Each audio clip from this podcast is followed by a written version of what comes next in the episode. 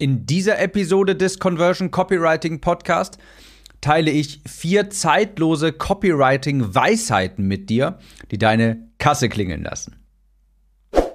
Herzlich willkommen, ich bin dein Gastgeber Tim Gehlhausen und in dieser Episode schauen wir uns einmal wunderbare Weisheiten an aus dem Marketing, aus dem Copywriting, die niemals alt werden.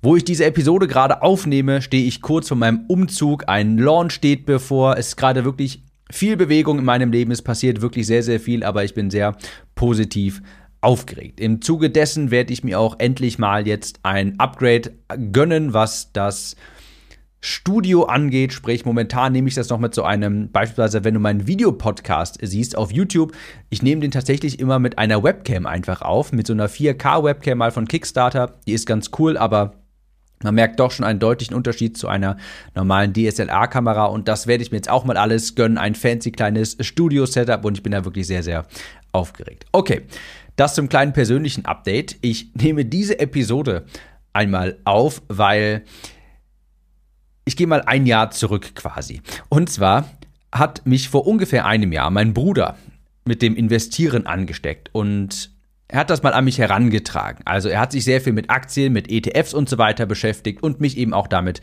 ein wenig angesteckt. Und mein Bruder hat immer von Beate Sander gesprochen. Falls du ein bisschen in der Aktienwelt unterwegs bist, ist dir das vielleicht auch ein Name.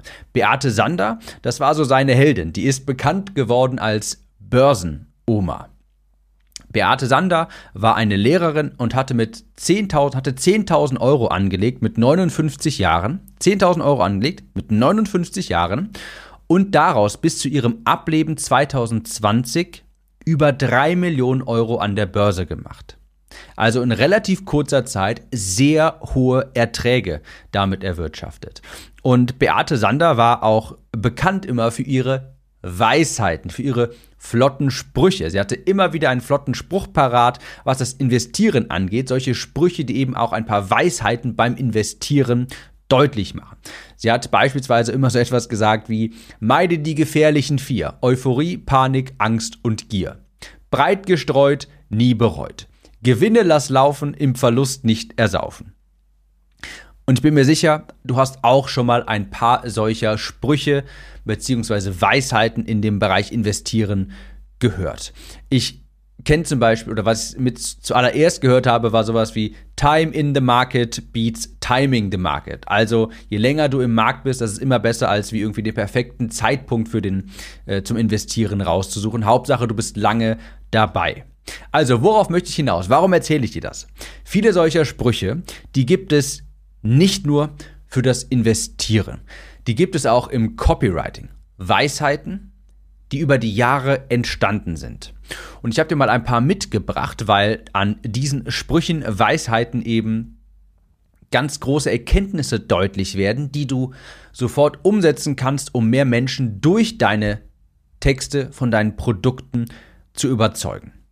Okay, also der erste Spruch, die erste Weisheit, die lautet, und die sind auf Englisch in der Regel, weil Copywriting eben in Amerika entstanden und popularisiert ist, beziehungsweise entstanden ist und popularisiert wurde so. Der erste Spruch, if you sell fire extinguishers, open with fire. Oder zu Deutsch, wenn du Feuerlöscher verkaufst, dann eröffne mit Feuer.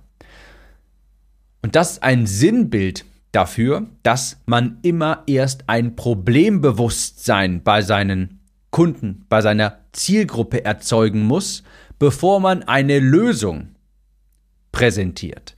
Merkt ihr das? Im Lichte des Problems erscheint die Lösung viel, viel heller. Ich gebe dir auch mal ein konkretes Beispiel von einer Copywriting-Legende mit von Eugene Schwartz. Und der hat sich quasi einmal der Frage angenommen, wie verkauft man eigentlich am besten Mäusefallen? Und da könntest du jetzt anfangen mit der Qualität. Äh, die, Qualität vom Produkt, die Features vom Produkt, wie haltbar das doch ist, dass die verlässlich Mäuse fängt und dergleichen. Du könntest also vom Produkt ausgehen und das so beschreiben, die Vorteile beleuchten beispielsweise. Aber wenn du Feuerlöscher verkaufst, eröffne mit Feuer. Und wie Eugene Schwartz es umgesetzt hat bei Mäusefallen, das hat er wie folgt umgesetzt. Also er sagte, wenn du eine Mäuse, wenn du eine Mausefalle verkaufen möchtest, dann bläst du die Maus zu einem gigantischen, krankheitsübertragenden Monster auf, zu einer Plage, die deine Familie gefährdet. Du legst quasi einmal ein Feuer, bevor du den Feuerlöscher verkaufst. Es wurde dann auch eine Anzeige in einem Magazin geschaltet. Ich bekomme jetzt, ich habe die leider nicht mehr im Original gefunden. Also sinnstiftend hat diese Anzeige sowas gesagt in der Überschrift wie, ich glaube sowas wie das unsichtbare Gift in deiner Küche oder das unsichtbare Gift in deinen Lebensmitteln beispielsweise. Und das war so eine kleine Anzeige mit so einer kleinen Geschichte, quasi so ein bisschen Storytelling, wenn Sie angefressene Haferflockenpackungen sehen beispielsweise, wenn Sie sehen, dass in Ihren Lebensmittelkartons unten ein bisschen was angebissen ist dann haben sie vermutlich Mäuse bei sich zu Hause und die übertragen Krankheiten und die können sich beispielsweise auch auf ihre Kinder übertragen. Sie haben ein richtiges gesundheitliches Risiko bei sich zu Hause und es könnte sein, dass sie diese Lebensmittel verzehren, ohne es wirklich zu merken. Und du merkst, hier wurde quasi ein Feuer gelegt und jemand, der das liest, der denkt sich natürlich, oh Gott, das will ich auf gar keinen Fall. Wie kann ich das verhindern? Tada, hier ist die Lösung, eine Mausefalle, ja.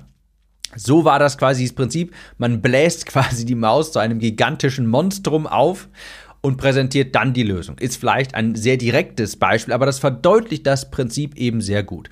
Übertragen, ja, dieses Problem lässt sich übertragen. Das bedeutet nicht, dass du ein großes krankheitsübertragendes Monstrum erschaffen sollst, sondern dass Menschen und auch deine Zielgruppe viel lieber in deine Produkte, Coachings, Dienstleistungen investiert, wenn du im Vorfeld ein Problembewusstsein geschaffen hast.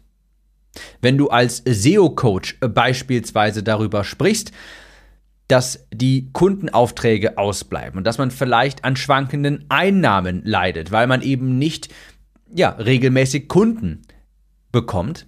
Wenn du eine solche Botschaft vor dem Pitch quasi für deinen SEO-Kurs vorlagerst, haben die Menschen natürlich ein Problembewusstsein und merken, hey, ich brauche hier eine Lösung. Beispielsweise SEO. Also, wenn du Feuerlöscher verkaufst, eröffne mit Feuer. Das zweite Prinzip ist extrem wichtig. Wenn du auf einen weißen Bildschirm starrst, dann fehlt es dir nicht an Inspiration, sondern an Recherche. Wenn du also Schreibblockaden hast, dann brauchst du nicht Inspiration, dann brauchst du nicht Kreativität, du brauchst Recherche quasi.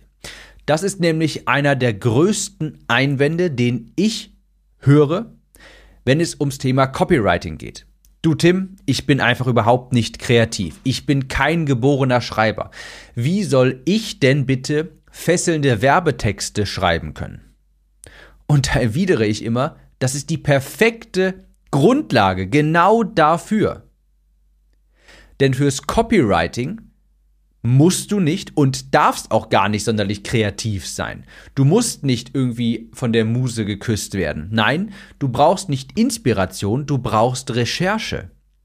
Gute Werbetexte, die basieren nicht auf Genius, nicht auf Genialität. Es ist nicht so, dass die erfolgreichsten Werbetexter kreative Genies sind. Ganz im Gegenteil.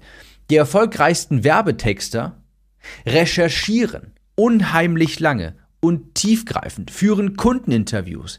Denn in der Sprache deiner Zielgruppe werden genau die Texte, die Worte sichtbar, die zu hohen Conversions führen.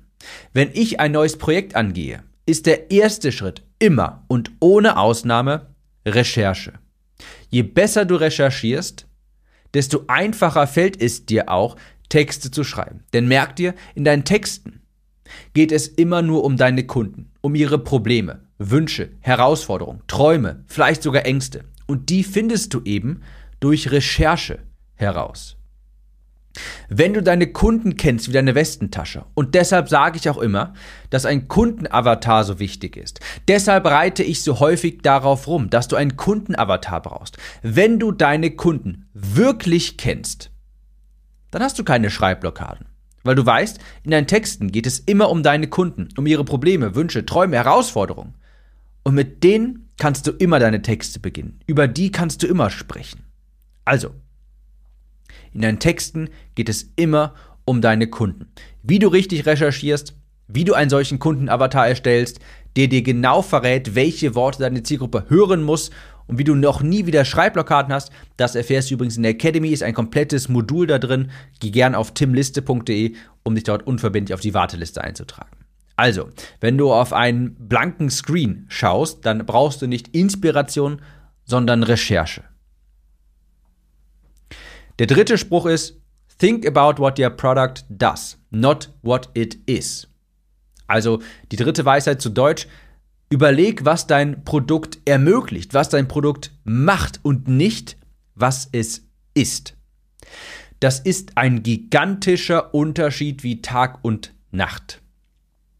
Das sehe ich leider häufig bei Leuten mit einer sehr hohen fachlichen Expertise, mit Coaches, Experten, die es wirklich richtig drauf haben, die schon 10, 20, 30 Jahre vielleicht sogar in ihrem Themenfeld aktiv sind, die richtig gute Ergebnisse für ihre Kunden erzeugen können, die richtig gute Produkte haben.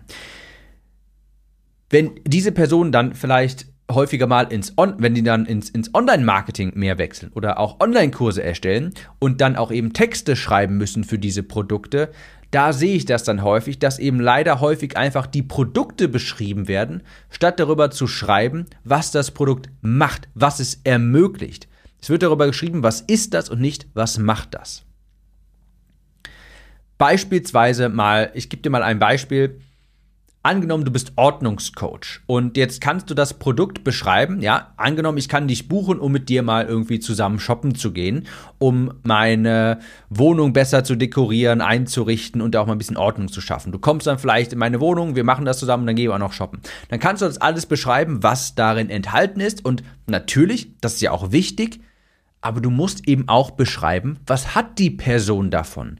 Was macht das, dieses Produkt? Also beispielsweise, Du strahlst dann, wenn du nach Hause kommst. Alles ist in seinem geordneten Platz. Du hast auf einmal mehr Platz in, deinem, in deiner Wohnung. Du fühlst dich richtig zu Hause. Du denkst dir, Mensch, hier wohne ich ja gerne. Du strahlst, du bist vielleicht produktiver, weil du in einem Umfeld auf einmal bist in deinem Zuhause, wo du dich richtig wohlfühlst, wo du inspiriert wirst.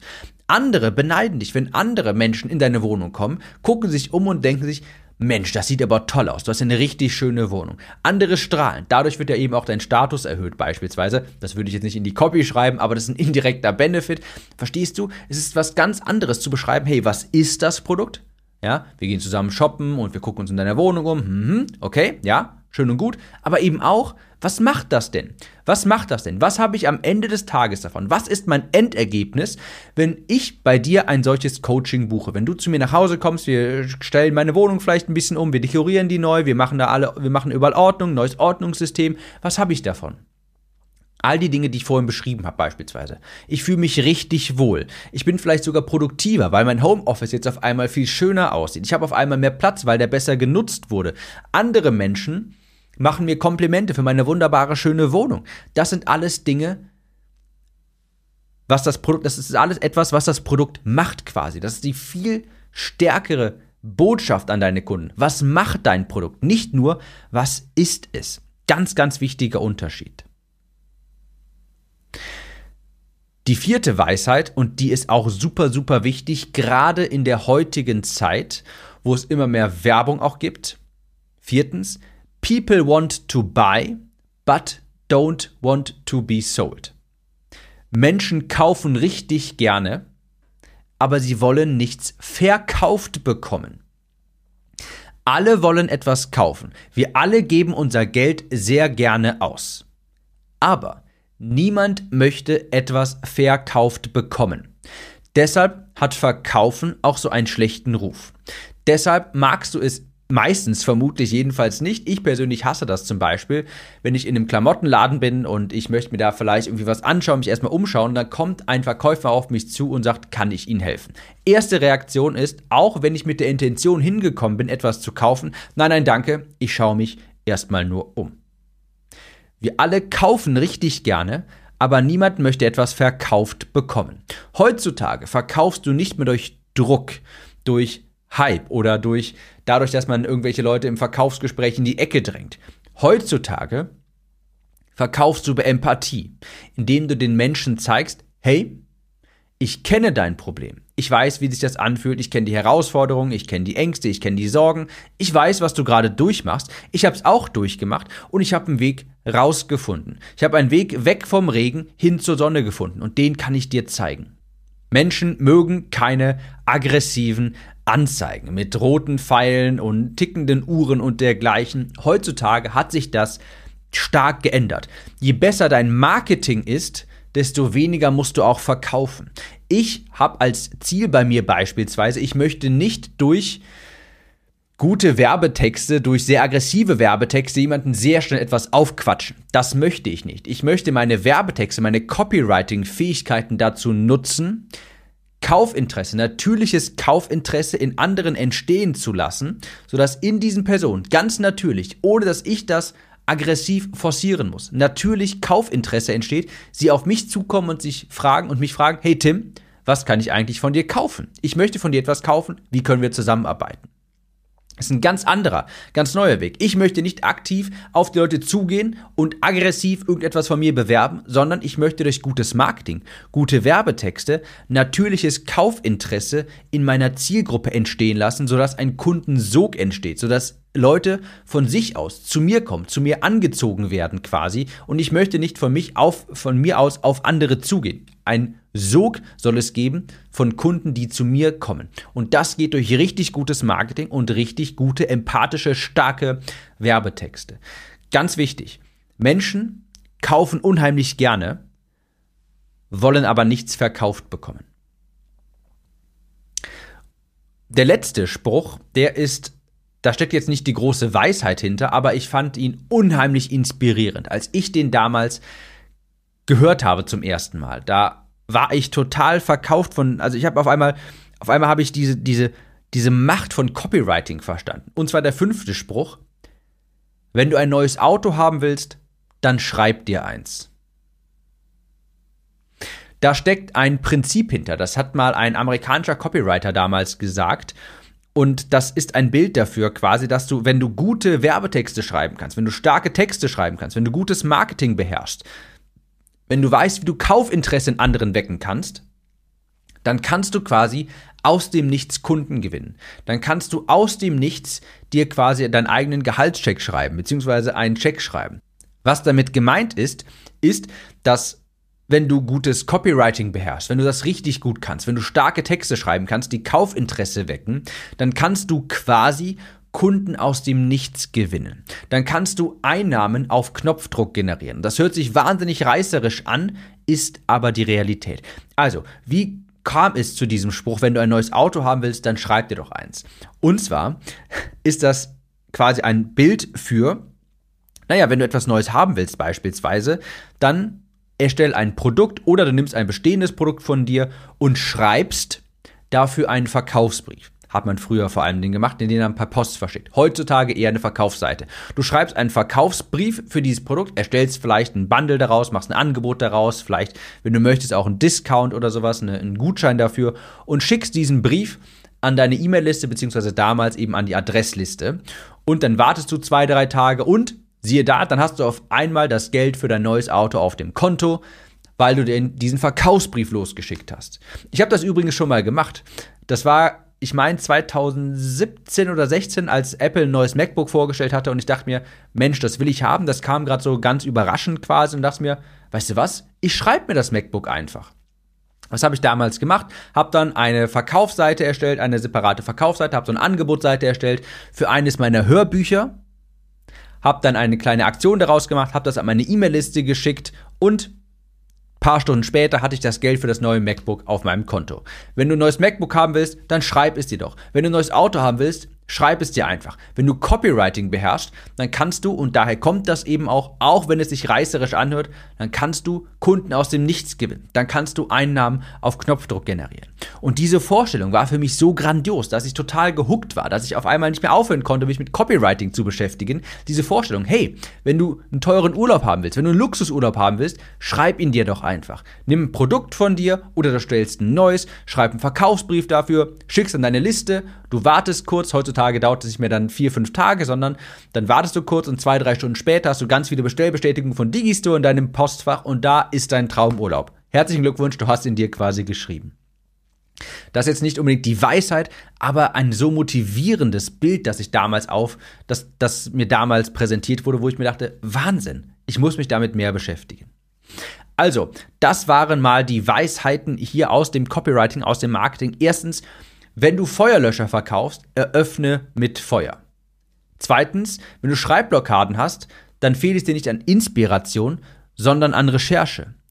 Drittens, denk darüber nach, was dein Produkt macht und nicht, was es ist. Viertens, Menschen wollen unbedingt etwas kaufen, wollen aber nichts verkauft bekommen. Und fünftens, wenn du ein neues Auto haben willst, dann schreib es dir doch einfach.